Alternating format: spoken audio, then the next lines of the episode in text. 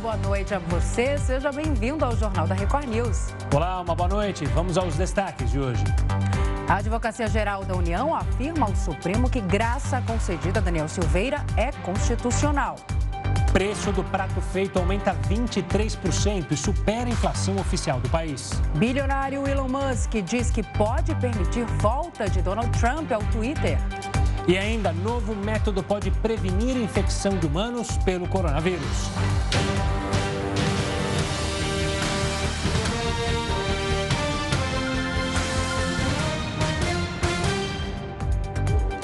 A arrecadação do ICMS sobre petróleo e combustível bateu recorde. A soma chegou a 34 bilhões e 300 milhões de reais nos quatro primeiros meses de 2022. É a segunda vez que o valor ultrapassa 30 bilhões de reais desde o início da série histórica, em 1999. Os dados são do Conselho Nacional de Política Fazendária, ligado ao Ministério da Economia. O total é quase 13% superior ao registrado no mesmo período do ano passado.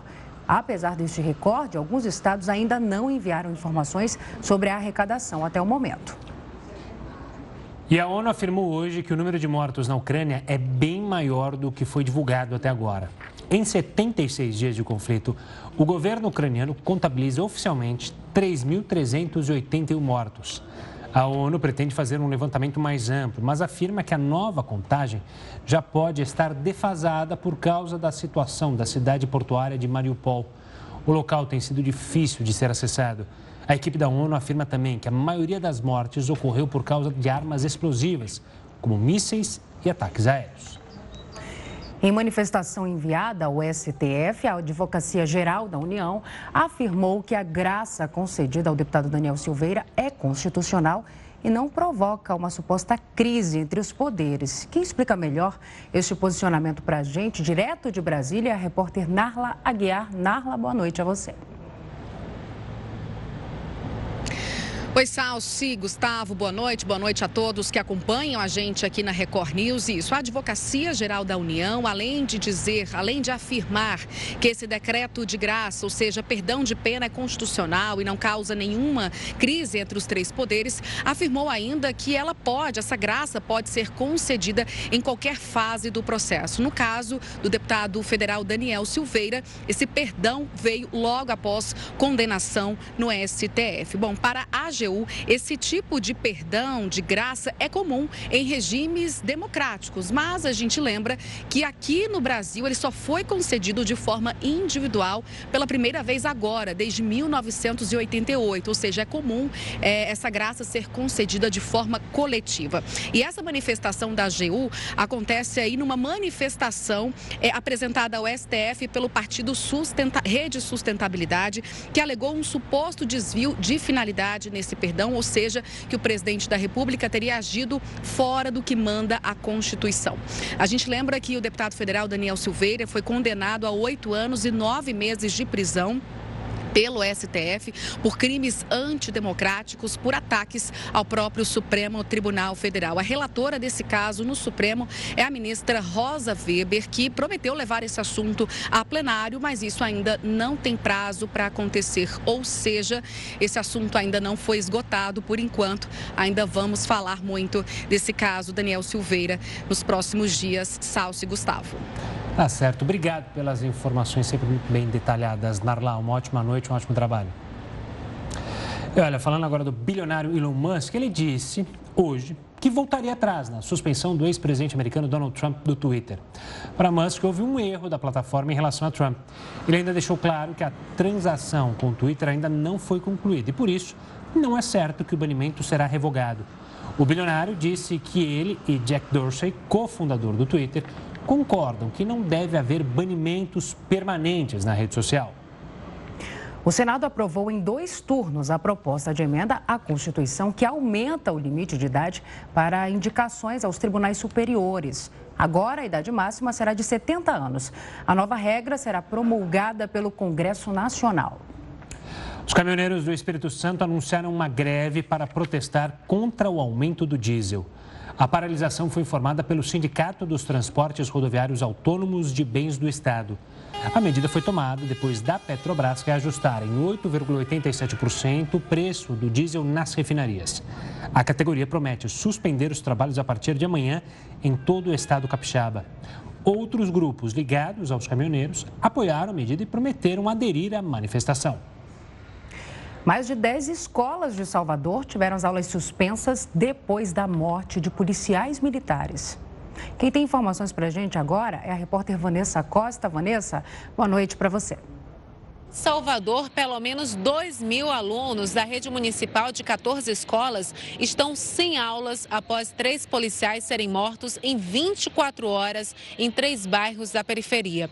A Secretaria de Educação da cidade argumentou que esses colégios ficam em áreas consideradas críticas, por isso não teria a segurança necessária para pais, estudantes e funcionários.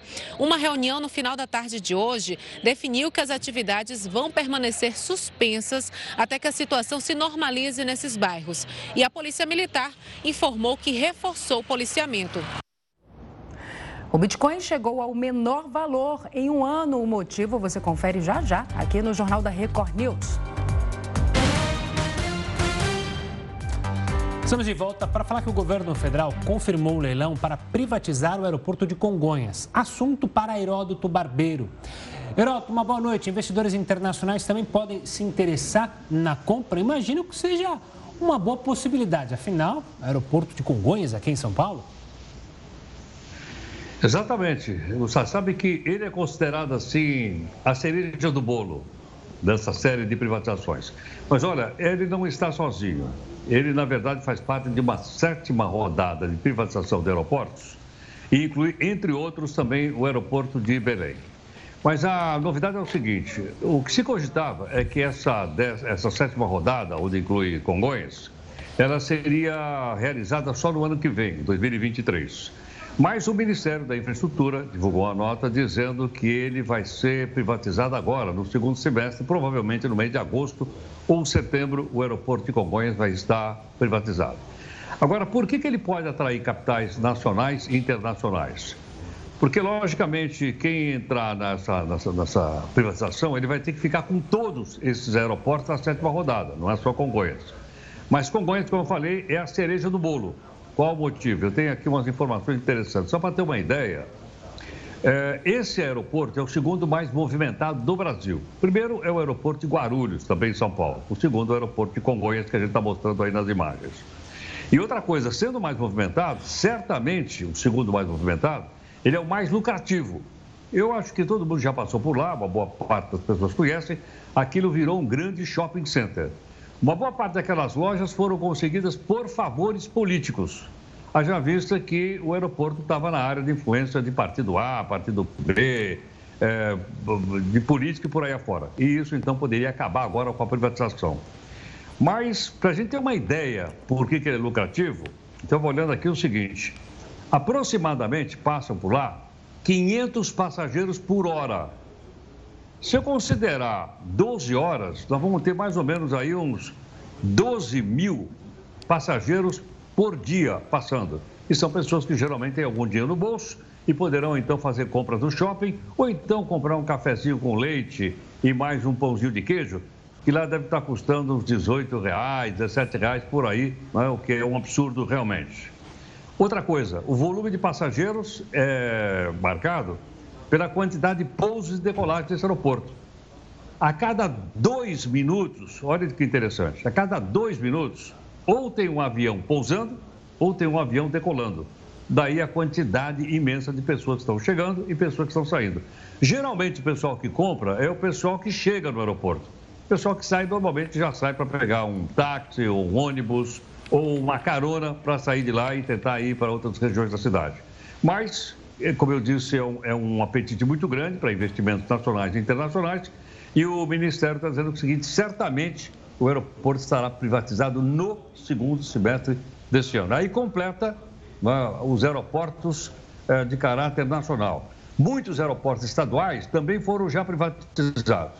O que me chama a atenção é que outro dia veio a notícia dizendo que uma prefeitura ia criar um aeroporto, a prefeitura do Guarujá, na, no litoral de São Paulo.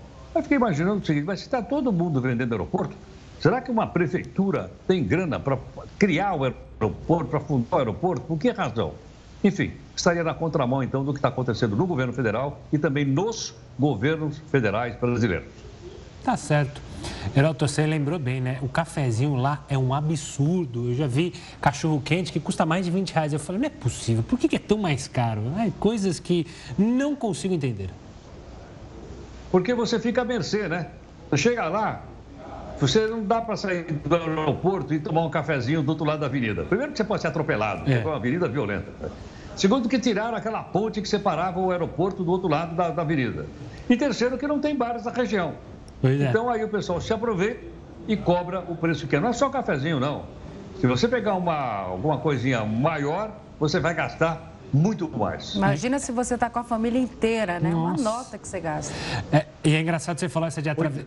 atravessar a rua. Em rodoviária também é a mesma coisa. Obviamente que a proporção não é parecida, mas você vai na rodoviária do Jabaquara, aqui em São Paulo, aí a coxinha é um preço ali. Você saiu da rodoviária, atravessou a rua, é mais barato lá. Então eu falo, viu, não dá para entender.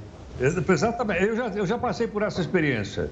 Mas ali dá para você atravessar é. e tomar cafezinho fora da rodoviária. No Congonhas você não dá. Não e outra coisa, você está no aeroporto, alguém diz, você não vai levar uma lembrancinha para as crianças?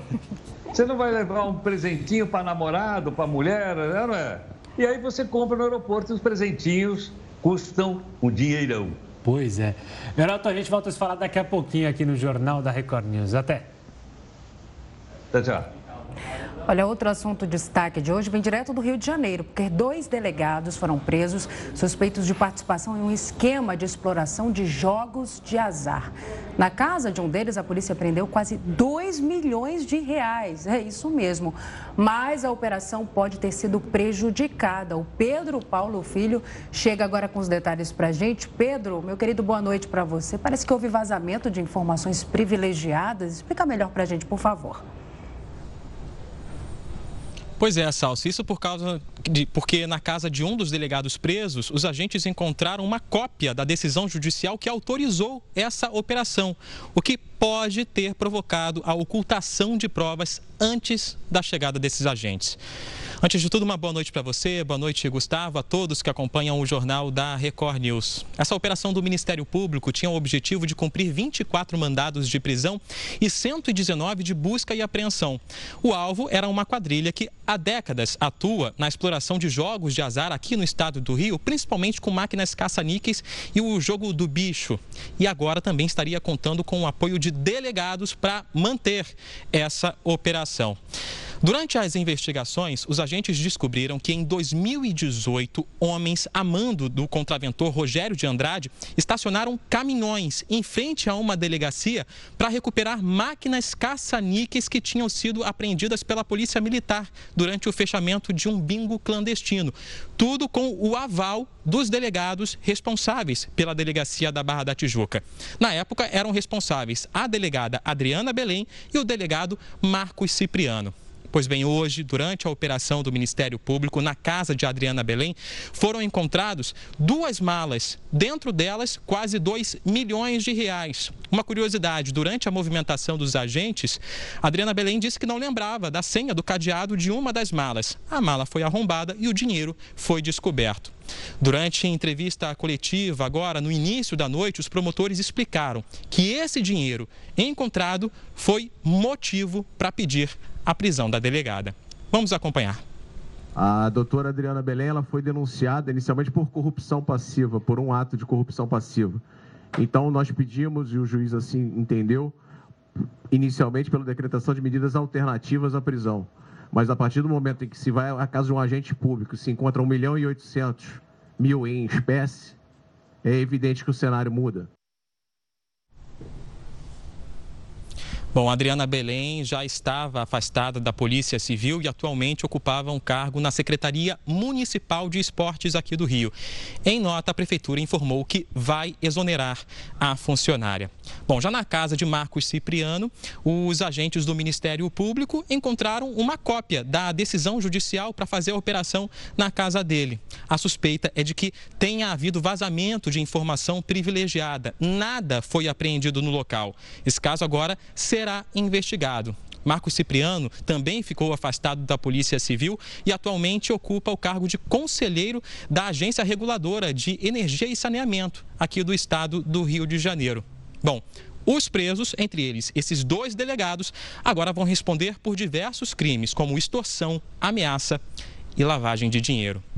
Salce e Gustavo.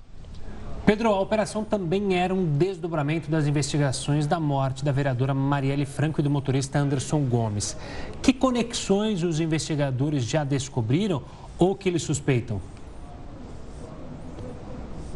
Olha, Gustavo, de acordo com o Ministério Público, essas propinas eram pagas pelo contraventor Rogério de Andrade e também por Rony Lessa. A gente lembra, ele é réu no inquérito que investiga a morte da vereadora Marielle Franco e também do motorista dela, o Anderson Gomes, em março de 2018. De acordo com o Ministério Público, eles já tinham ligações, mas voltaram a ter uma conexão mais próxima poucos meses depois da morte de Marielle, justamente para expandir os negócios do jogo do bicho, aqui no estado do Rio de Janeiro e também em estados do Nordeste e do Sul do país. Durante a entrevista coletiva, os promotores enfatizaram que essa descoberta faz com que Rogério de Andrade também possa ser investigado. Não pode ser descartada a hipótese de envolvimento dele na morte de Marielle e de Anderson. Vamos acompanhar a proximidade do Rogério de Andrade e do Rony Lessa em um momento muito próximo à execução do crime e até a forma como o Rony Lessa é procurado para implementar esse bingo. O filho do Rogério de Andrade procura diretamente o Rony, eles têm reuniões pessoais, ele coloca o Rony direto em contato com o Rogério. É, esse vínculo é um vínculo que chama muito a nossa atenção. Bom, apesar dessa atenção, as provas ainda serão analisadas, provas colhidas durante o mandado de busca e apreensão. Rogério de Andrade não foi encontrado, é considerado foragido e o Ministério Público informou que pediu a inclusão do nome dele na lista de procurados da Interpol. E o que dizem os acusados? Em nota, a defesa de Rogério de Andrade informou que essa operação não demonstra a necessidade de prisão cautelar. A gente não conseguiu contato com a defesa da delegada Adriana Belém. A defesa de Rony Lessa informou que só soube da operação via imprensa e que ainda vai se pronunciar. E a defesa do delegado Marco Cipriano não respondeu às nossas chamadas. Eu volto com vocês. Tá certo, Pedro. Obrigado pelas informações. Uma ótima noite e até amanhã. Fala de economia agora, porque o valor das bitcoins está em queda. As moedas virtuais atingiram o menor valor em quase um ano. Uma das criptomoedas mais famosas, os bitcoins, estão em um momento de baixa. A queda já chegou aos 15%. Com isso, a moeda virtual perdeu mais da metade do valor desde que atingiu os 69 mil dólares em novembro do ano passado. A cotação das criptomoedas tem uma variação muito maior que as tradicionais. O motivo é a falta de autoridades que coloquem regras nesse tipo de mercado de investimentos. A segurança dos bitcoins é baseada nas tecnologias e na aceitação do mercado durante o tempo. Mas por que essa desvalorização? Um dos fatores é o aumento das taxas de juros da economia dos Estados Unidos.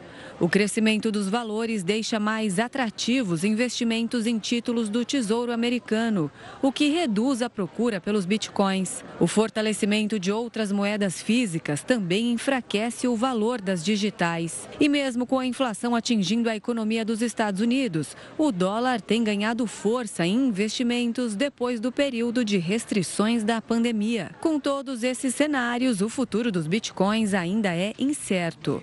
A variação pode surpreender os investidores. No ano passado, por exemplo, o valor da moeda saltou de 30 mil dólares entre junho e julho para os 69 mil em novembro, o maior valor já registrado. Agora, um assunto seríssimo. Associações médicas brasileiras fizeram um apelo à Anvisa e pediram para manter a proibição do cigarro eletrônico. Para falar mais sobre este assunto, vamos conversar agora com Paulo Corrêa. Ele é coordenador da Comissão de Tabagismo da Sociedade Brasileira de Pneumologia. Oi, Paulo, boa noite. Seja bem-vindo ao JR News. Boa noite, Salso. Boa noite, Gustavo. Um prazer estar aqui com vocês e com o seu público. Obrigada, Paulo. Paulo, quando a gente fala sobre os danos à saúde, qual é a principal diferença do cigarro comum entre o cigarro comum e o cigarro eletrônico? A gente pode dizer que as essências acabaram conquistando né, o público jovem que acabou aderindo de certa forma, né, mas ou, acabou aderindo ao cigarro eletrônico. A gente vê muito o público jovem utilizando o cigarro eletrônico hoje em dia no país.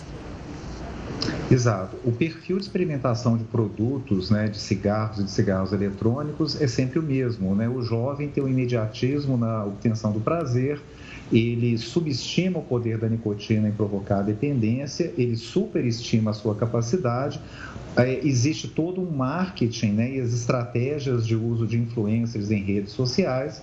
Eles aumentaram, existiu a tecnologia de uma marca de cigarros americanas que conseguiu aumentar a quantidade de nicotina através da sua associação com ácido benzoico.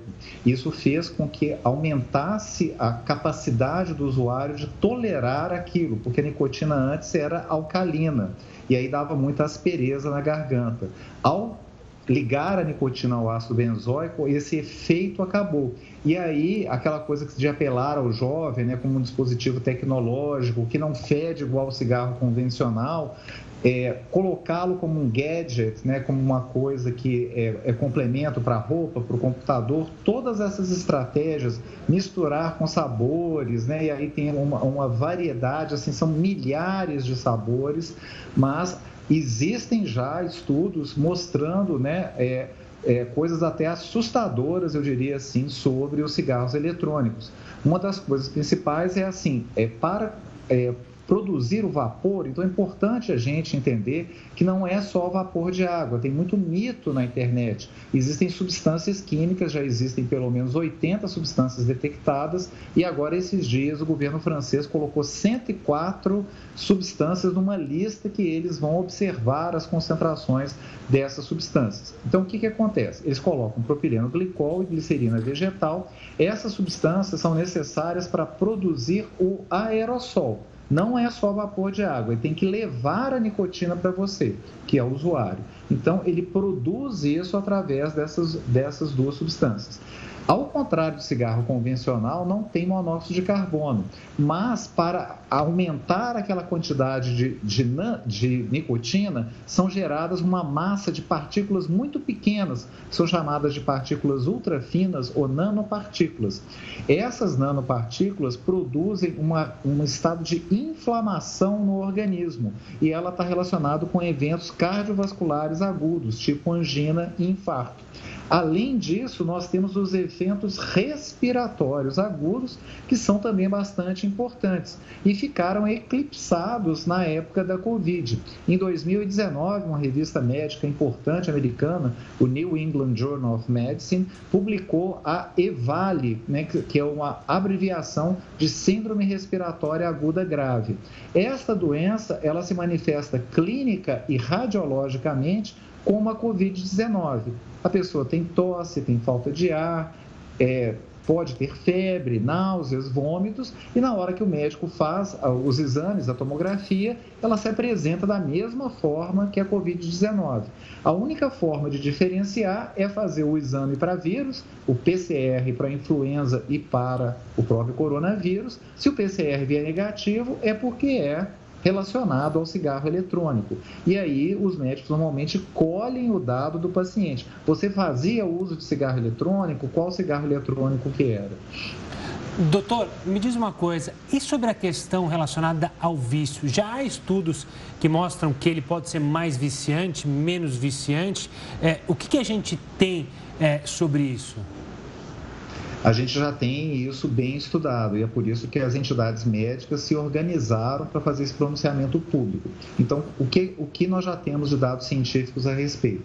Quando a indústria colocou propileno glicol e glicerina vegetal, não foi à toa, gente. As quantidades de nicotina já são estratosféricas nesses dispositivos. Existe um dispositivo, o cigarro Juul, é um cigarro muito popular nos Estados Unidos. O Juul tem um pod, que seria um frasquinho do, é, dele, equivale a três maços de cigarro em termos de nicotina. Quando você colocou a nicotina ácida, você consegue aumentar a quantidade de nicotina sem causar aquela irritação que incomodava o fumante. Outra coisa, o propileno glicol e a glicerina vegetal geram acetaldeído. O acetaldeído é uma substância que ajuda a nicotina a provocar a dependência. Então, as concentrações. Nicotina é altamente viciante, a gente usa no, no jargão do meio adictiva. Nicotina já é muito adictiva. Nicotina mais acetaldeído, muito mais adictivo e doses cavalares de nicotina, como tem no cigarro Ju. É uma coisa interessante para as pessoas que nos assistem, o Ju começou a ter tanto sucesso nos Estados Unidos que as outras empresas usaram as técnicas de engenharia reversa para descobrir o que, que o Ju tinha de diferente porque o Ju era tipo 70%, 80% do mercado. E aí outras marcas, como o Suorin, por exemplo, fizeram engenharia reversa e produziram dispositivos com ainda mais nicotina. Então, o Suorin, por exemplo, equivale a mais de quatro maços de cigarro. E a gente vê a juventude começando a, a utilizar esses dispositivos. E um outro aspecto que a gente deve considerar é que muitos não fumantes estão começando a utilizar cigarros eletrônicos. E a utilização de cigarro eletrônico é porta de entrada para o cigarro convencional. Então, nós temos uma revisão sistemática feita pelo, pelo Ministério da Saúde da Austrália, que saiu agora, em abril de 2022, mas já tínhamos desde 2018 outros papers, né, outros estudos, outras revisões, mostrando que triplica as chances de iniciar o tabagismo convencional e triplica as chances da pessoa se manter como fumante regular. Então, a iniciação que tem acontecido no Brasil tem sido dos jovens, 18 a 24 anos, tem sido majoritariamente pelo cigarro eletrônico. A partir do cigarro eletrônico, ele começa a, a consumir o cigarro convencional, o cigarro de palha, a fumar narguilé e começa essa poliuso de produtos de tabaco e nicotina. Tá certo, professor. Obrigado pela participação e pelo alerta sobre algo que, infelizmente, como a gente mencionou, como a Salso mencionou e o senhor corroborou, está virando cada vez mais popular entre as populações jovens. Um forte abraço e até uma próxima, doutor. Um forte abraço, estamos sempre à disposição para atender e orientar a população através de vocês. Muito obrigado, boa noite. Uma boa noite. Boa noite. Agora, a Justiça autorizou um posto de combustível a funcionar sem frentistas.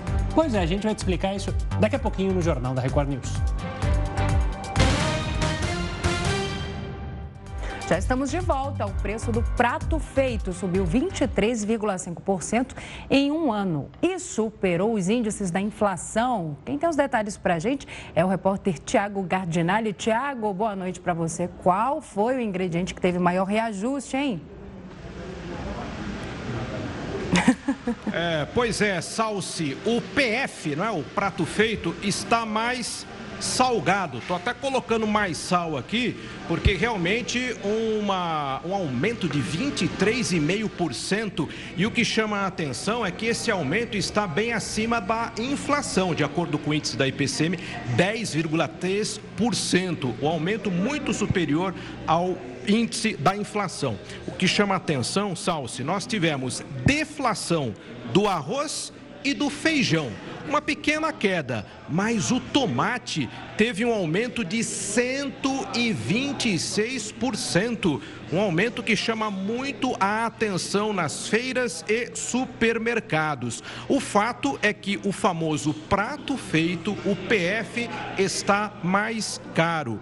Alguns fatores contribuíram para esse aumento. Um deles foi o período mais longo de seca de estiagem e também ainda as consequências da pandemia da Covid-19. Então, sentar-se aqui à mesa em um restaurante para comer um PF está mais caro. O preço do prato aumentou e não acompanhou o reajuste da inflação. Então, Salsi e Gustavo, quando vocês terminarem o JR News, vocês estão convidados a vir aqui para jantar comigo, mas, mas preparem o bolso porque o PF está mais caro. Você paga, viu? Você Eu vou pagar, vocês são os meus convidados. Vou ficar aqui aguardando, já deixar a, a, o, o, Gustavo, eu sei que gosta do bife bem passado. Salsi, o seu bife deixa bem passado também ou pode ao deixar, ponto? Pode deixar. Não, só uma Batatinha frita. Só uma coisa, Thiago. Por favor, eu imagino que aquela jogada de sal tenha sido só figurativa, é, porque senão pô, vai aumentar a pressão também. Vida. Vai ficar todo mundo com hipertensão aqui nesse jornal. É verdade. Tem que tomar cuidado, hein? É, aí é um problema, porque os planos de saúde também tiveram um reajuste de preço. Então, vamos, vamos tirar o sal para não dar problema de pressão alta. Boa, Tiago. Uma ótima janta para você e para toda a equipe. Uma ótima noite. Tchau, tchau. Olha, o posto de gasolina de Santa Catarina foi autorizado pela Justiça a funcionar sem frentistas. Assunto para Heroto Barbeiro. Heroto, explica para gente, essa decisão pode ser contestada em outros níveis na Justiça? Explica para gente. Eu que vou ter que colocar é, a gasolina no tanque? Olha, eh, Gustavo, a decisão foi tomada por um juiz de primeira instância da Justiça Federal de Santa Catarina. Provavelmente, porque tem lei, o sindicato vai entrar com recurso contra essa decisão. E esse recurso é na segunda instância, que é o Tribunal Regional Federal, que tem sede em Porto Alegre.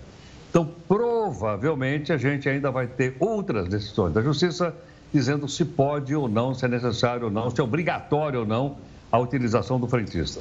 A gente já viu aí muitas vezes, já pessoas viajaram para a Europa, viajaram para os Estados Unidos, a gente já viu filme em que você para num posto de abastecimento e você mesmo vai lá, pega, ah, paga né, e tem uma certa quantidade, então você mesmo abastece seu carro.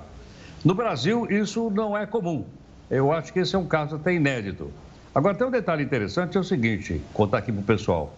Tem uma lei brasileira que obriga o posto de gasolina a ter frentista. Tem uma lei que obriga. Essa lei é do ano de 2000, portanto, ela já existe no nosso país há 22 anos. Muito bem. Então, se tem lei, tem que cumprir, a não ser que essa lei seja é, revogada. Há, inclusive, no Congresso, mais especificamente na Câmara dos Deputados, proposta para alterar a lei, para que torne o posto de gasolina usar o frentista de maneira optativa. Com isso, segundo o autor lá da proposta, é, faria com que o, o custo do posto caísse e, consequentemente, também o preço do combustível. Não necessariamente, mas é um raciocínio teórico. Agora, tem uma coisa curiosa, uma coisa puxa a outra aqui, Gustavo, que é o seguinte. A gente vê os, uh, o, o, pessoal trabalhando no posto. Você sabe que para trabalhar em posto de gasolina, o posto é obrigado a dar uma série de equipamentos para a pessoa que trabalha com frentista. Por exemplo, acabamos de ver um cidadão ali colocando gasolina. Ele não, ele tinha que ter luva, olha a mãozinha dele lá. Não tem luva na mãozinha dele. Outra coisa, ele precisa ter um vestimento especial. E uma outra coisa também, que teve até polêmica no passado e depois acabou sendo abandonado, que é o seguinte: esse cheiro da gasolina, a pessoa sentindo esse cheiro o dia inteiro, ela, segundo as pesquisas, pode provocar câncer na pessoa, porque ela fica o dia inteiro cheirando essa gasolina. Por isso, o posto é obrigado a oferecer máscara para o frentista. Vocês já viram algum posto de gasolina o pessoal trabalhando de máscara? Nunca Não. vi máscara e também nunca vi luvinha. Mas já vi gente que adora um cheiro de gasolina. Tem um monte de gente que gosta, fala, nossa, que cheiro bom de gasolina. Nossa editora-chefe acabou de assumir aqui. Eu adoro. Tudo bem, mas você imagina trabalhar o dia inteiro. É, então, sim, tem lei? Tem lei. Mas a lei, para ser cumprida, tem que ser cumprida no seu todo. Ou seja, é obrigatório ter o frentista, ele tem que ter luva, ele tem que ter uma roupa especial e ele tem que usar máscara. Eu nunca vi um frentista usando máscara em posto de gasolina.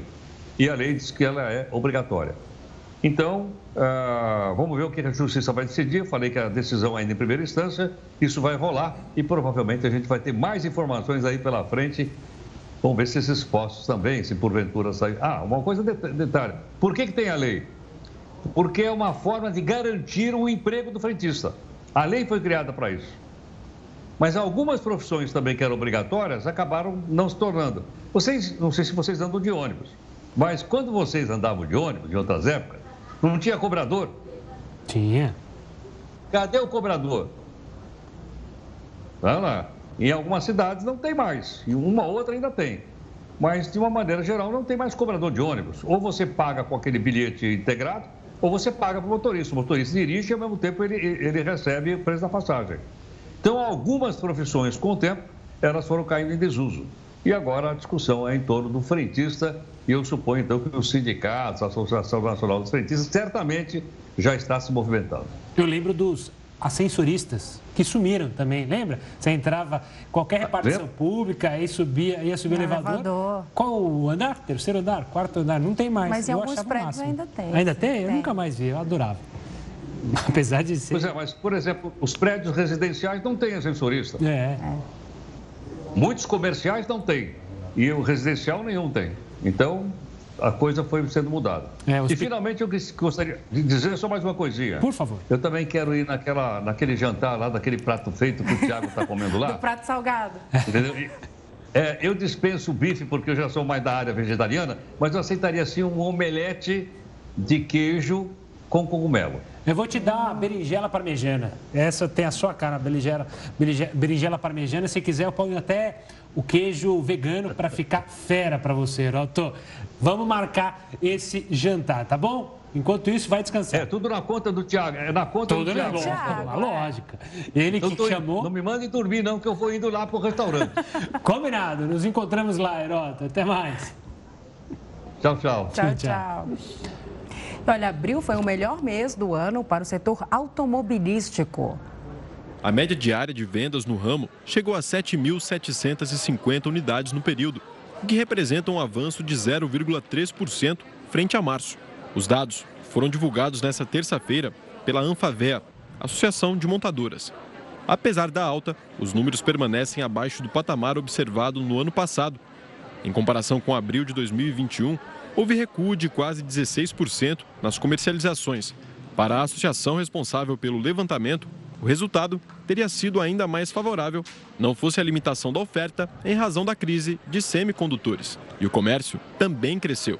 Segundo o último levantamento do IBGE, referente a março, as vendas do comércio expandiram 1%. Foi a terceira alta seguida do setor. Com isso, a categoria conseguiu superar o patamar pré-pandêmico em 2,6%.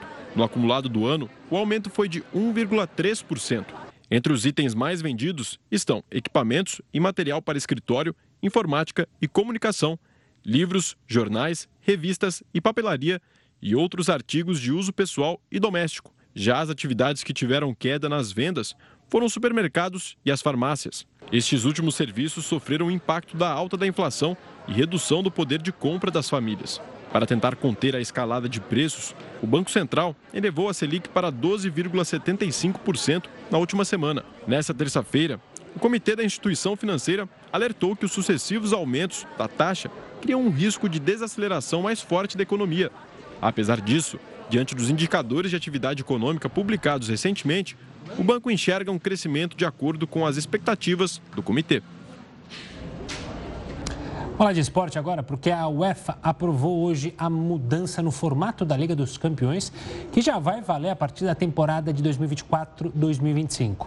A competição agora terá 36 equipes na fase inicial e não mais 32. Além disso, ficou decidido que cada equipe vai disputar oito partidas na fase inicial e não mais 10, como pensado inicialmente. A UEFA resolveu também fazer a distribuição de vagas de forma distinta. E entre as adicionais, duas irão para federações com clubes que tiveram um melhor desempenho na temporada anterior. E olha, o longo reinado de Elizabeth II viveu um novo episódio nessa terça-feira. Pois é, Gustavo, a monarca de 96 anos delegou ao príncipe Charles a função de fazer o discurso de abertura formal do parlamento britânico. A rainha não compareceu ao tradicional evento por problemas de mobilidade. Primeiro na linha de sucessão da monarquia britânica, o príncipe Charles leu o discurso. O documento anuncia as intenções e medidas que o executivo planeja enviar ao parlamento ao longo do ano. O príncipe Charles foi breve. Ele apresentou 38 projetos de lei que o governo planeja aprovar. E ao contrário de Elizabeth, que anunciava as medidas chamando o governo de meu, Charles se referiu durante todo o discurso falando que o governo é de Sua Majestade. A prioridade do governo de Sua Majestade é crescer e fortalecer a economia e ajudar a aliviar o custo de vida das famílias. A agência do parlamento para o próximo ano inclui projetos para reduzir a criminalidade, melhorar a saúde no país e retomar a economia, que tanto sofreu com os efeitos da pandemia. A cerimônia começou com uma procissão e o príncipe Charles não chegou ao parlamento de carruagem, como a rainha Elizabeth costuma fazer. Os deputados são convocados à Câmara dos Lordes por um oficial com o título de Black Rod. Tradicionalmente, a porta dos comuns é fechada diante dele, para simbolizar a independência da casa. O Black Rod, então, bate três vezes na porta, que é aberta, e os deputados o seguem até a Câmara dos Lordes para ouvir o discurso. Em 70 anos de mandato, Elizabeth II só havia faltado duas vezes ao discurso, em 1960 e 1974, quando estava grávida de Andrew e Edward. A decisão da rainha de delegar esse papel a Charles provavelmente será vista como uma evidência de que a transição está em andamento. Isso porque a rainha permanece no trono, mas está entregando mais responsabilidades a Charles. Um novo método pode prevenir a infecção de humanos pelo coronavírus. O Jornal da Record News volta já. Estamos de volta com o Jornal da Record News para analisar o cenário econômico no Brasil. Para isso, a gente conversa com a economista-chefe da Coface América Latina, Patrícia Krause. Patrícia, a gente mostrou há pouco que a produção dos veículos aumentou em um momento que a gente imaginava que a economia ainda seguiria patinando. É possível analisar com otimismo esses dados? Olha, a gente precisa fazer leitura desses dados com muito cuidado, né? Porque afinal a gente estava num patamar muito baixo de atividade econômica. Se a gente olhar ainda a produção da atividade do setor automobilístico, se a gente olhar a produção industrial do setor automobilístico ainda no acumulado é, dos primeiros meses, ainda tem uma queda de 15% em relação ao mesmo período do ano anterior. Né? Então a gente sabe que o setor ele enfrenta, né, não é só uma questão de demanda, é principalmente uma questão de oferta, no todo sendo muito impactado pelas cadeias de suprimentos globais, com a falta de semicondutores e, e outros, é, outros materiais importantes, componentes importantes para a indústria automobilística.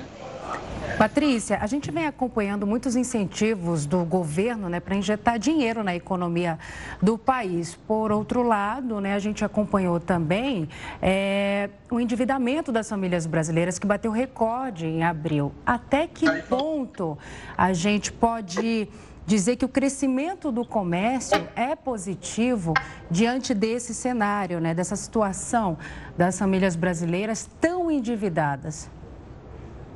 É, assim, e, são medidas para tentar é, estimular a economia. A gente sabe que tem uma pressão de custos muito elevada né, pelas questões das interrupções, como eu mencionei, na, nas cadeias, a, a, questão geopolítica também, a, os lockdowns na China. Então, isso tentando reduzir um pouco essa pressão de custos é, também para o consumidor, mas um cenário muito sensível, porque, como você mencionou, a gente vê o endividamento das famílias muito elevado, a gente tem a inflação do consumidor muito elevada, corroendo o poder de compra da população. Então, é, é de fato um cenário desafiador à frente. Patrícia, seguindo na linha do que a Salso perguntou, ela, ela falou sobre esses incentivos à economia. Do lado industrial, a gente tem o governo tentando é, diminuir impostos, desonerar setores e, em contrapartida, do lado fiscal, você tem que aumentar juros para conter a inflação. É possível chegar em um meio termo, porque uma coisa acaba afetando a outra, né? Juros altos diminui é, a, a produção industrial você então vai lá e joga uma outra medida que é baixar imposto para tentar fazer com que o empresário faça mais, produza mais. Dá para chegar em um senso comum? É, esse é um, é um, grande dilema no momento, acho não só no Brasil, mas mundialmente a gente vê esse, esse risco de estagflação, né, que é composto por uma inflação muito elevada e um baixo crescimento. Então a gente tem uma inflação que por muitos é muito puxada por fatores de oferta, o que até limita um pouco a capacidade é, da política monetária, né, do Banco Central de subir juros. É, e ao mesmo tempo você tem que seguir subindo juros por conta da, da inflação alta, mas isso, claro, tem um efeito sobre a atividade econômica. Hoje mesmo no, na do, do, do cupom do Banco Central, ele menciona que parte dessa essa alta forte de juros que já foi é, implementada ainda não foi, ainda não tem reflexo sobre a atividade econômica. Então, de fato, isso é um risco aí é, à frente para a atividade e uma perspectiva de desaceleração da, da economia, né? Tá certo. Patrícia, obrigado pela participação aqui conosco, auxiliando a entender, então, esse cenário econômico complexo que a gente está vivendo, não só no Brasil, mas em todo o mundo. Um forte abraço e até a próxima. Obrigada. Boa noite. Olha, os pagamentos com cartões de crédito cresceram 42,4% no primeiro trimestre deste ano. Esses dados foram divulgados pela Associação Brasileira de Empresas de Cartões de Crédito e Serviços. Segundo o levantamento, mais de 478 bilhões de reais já foram movimentados em pagamentos com cartões de crédito nos três primeiros meses do ano. Já os cartões de débito foram responsáveis por movimentar 235 bilhões de reais em pagamentos. No cenário internacional, o presidente da França propôs a criação de um novo grupo na Europa, além da revisão de antigos tratados. Emmanuel, Emmanuel Macron afirmou que o novo bloco político poderia incluir de forma mais rápida países que esperam para entrar na União Europeia, caso da Ucrânia, Moldávia e a Geórgia, além de trazer de volta nações que deixaram o grupo, como o Reino Unido. O líder francês também sugeriu que os tratados já existentes sejam remodelados para reduzir burocracias em acordos e decisões do continente.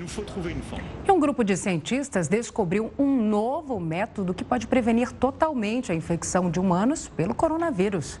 O estudo liderado por pesquisadores da Bélgica conseguiu isolar um tipo de açúcar das células humanas que o coronavírus utiliza para infectar os humanos. Sem esse componente, o vírus não consegue contaminar a célula e nem se reproduzir, morrendo em poucos minutos. A novidade do estudo é o bloqueio entre a proteína e o vírus. A descoberta poderia ser o primeiro passo para a criação de antivirais que poderiam erradicar a circulação do coronavírus por impedir a reprodução dele no corpo, os medicamentos seriam mais eficazes que as atuais vacinas, que previnem casos graves da doença, mas não a infecção. A tecnologia começou a ser testada em camundongos. Se os resultados forem satisfatórios, os cientistas devem começar os testes em humanos. E olha, a Organização Mundial da Saúde se manifestou sobre a política zero Covid da China. Para a OMS, as restrições do governo aos moradores são insustentáveis. Desde o início da pandemia, a China está adotando medidas restritivas em cidades com casos confirmados do coronavírus. Xangai e Pequim estão com fortes restrições. A China enfrenta o pior momento da doença desde o início da pandemia. E o telescópio espacial James Webb, desenvolvido pela NASA, registrou uma imagem inédita da grande nuvem de Magalhães, uma das galáxias mais próximas da Via Láctea. A imagem foi feita graças à tecnologia de observação em luz infravermelha. De acordo com o cientista-chefe da NASA, o principal objetivo do registro era calibrar qualquer distorção e aprimorar a nitidez das imagens obtidas pelo equipamento. Os cientistas da equipe afirmaram que essa capacidade de captação é fundamental para entender como estrelas e sistemas protoplanetários são formados. O Jornal da Record News fica por aqui. Obrigada pela sua companhia. Boa noite. Cuide-se. E uma ótima noite. Fique agora com o News das 10 e a Renata Caetano. Até amanhã.